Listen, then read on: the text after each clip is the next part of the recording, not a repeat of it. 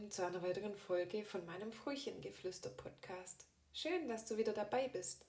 Wie versprochen erzähle ich euch heute, warum es Frühchengeflüster gibt, was Frühchengeflüster ist und was so die Gedanken dahinter sind. Vorweg möchte ich kurz euch erzählen, den Podcast, den ich jetzt äh, so in einer Hauruck-Aktion gestartet habe, ist meine Herzensangelegenheit. Ich wollte eigentlich schon immer einen eigenen Podcast oder seit der Toni auf der Welt ist, weil ich einfach so viel zu berichten habe. Ich habe so viel zu erzählen, dass ich weitergeben möchte an andere Frühcheneltern. Ich möchte anderen Frühcheneltern und Eltern von kranken, chronisch kranken und beeinträchtigten Kindern Mut machen. Ich möchte ihnen Mut machen, die Gedanken positiv aufrecht zu erhalten sich nicht in eine negative Abwärtsspirale zu begeben, nicht mit seinem Schicksal zu hadern. Ich möchte euch erzählen, was wir schon geschafft haben in den letzten acht Jahren. Ich möchte euch Tipps und Tricks mit an die Hand geben. Ich möchte euch über diverse Hilfsmittel erzählen. All das sind so die Dinge, die mich bewegen und die ich einfach weitergeben möchte. Und deswegen habe ich Frühchengeflüster gegründet im September 2020. Ich habe ähm, mittlerweile eine Instagram-Seite, wo ich ziemlich viel auch von unserem Alltag einfach preisgebe. Ich habe eine Frühchengruppe hier in Reutling.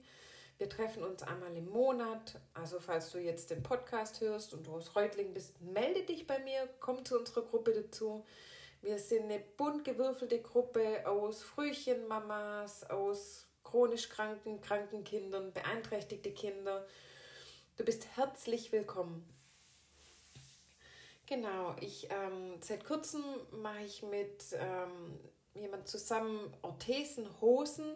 Das ist auch ein ganz großes, eine ganz große ähm, Leidenschaft. Ein ganz großes Thema steht da dahinter. Da mache ich mal eine extra Folge noch und erzähle euch da ausführlich, was da meine Gedanken zu sind.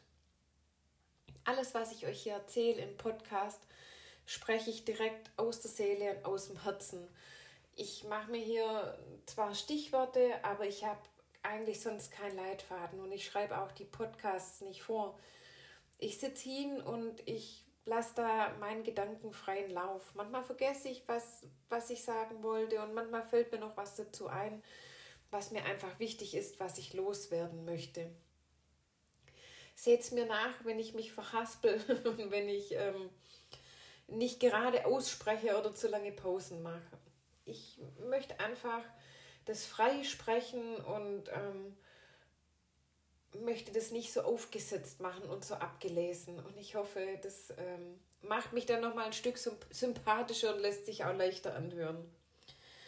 Genau, wo meine Reise mit Frühchengeflüster hingeht, das weiß ich nicht. Ich weiß nur, dass es uns damals so erging, dass so nach dem ersten, nach den ersten zwei Jahren uns so ein bisschen die Unterstützung auch wegbrach. Wir hatten am Anfang ein Nachsorgemodell vom hiesigen Frühchenverein, wo wir super aufgehoben waren. Die haben sich um uns gekümmert. Wir sind in der Frühförderstelle natürlich ähm, angegliedert gewesen bis zum sechsten Lebensjahr. Aber wir haben uns doch ganz viele Dinge selber erarbeiten müssen, sei es das Thema mit dem Pflegegrad, sei es Hilfsmittel, sei es ähm, andere Kliniken finden, weil wir in manchen Fachrichtungen eben nicht zufrieden waren oder weil wir Zweitmeinungen einholen wollten. Da gibt es so, so viele Themen, äh, Hilfsmittel vor allem, Orthesen, da mache ich eine extra Folge. Das ist auch so ein Thema. Da muss, kann ich euch ganz viel dazu erzählen. Da haben wir wirklich auch einen Weg hinter uns und fahren mittlerweile über 300 Kilometer, um unsere Orthesen dort machen zu lassen. Und ja, es ist weit, aber jeder Kilometer lohnt sich, wenn dein Kind morgens aufwacht und keine Druckstellen hat. Aber wie gesagt, da mache ich eine extra Folge dazu. Nicht, dass ich mich jetzt hier, äh, dass ich zu sehr abschweife.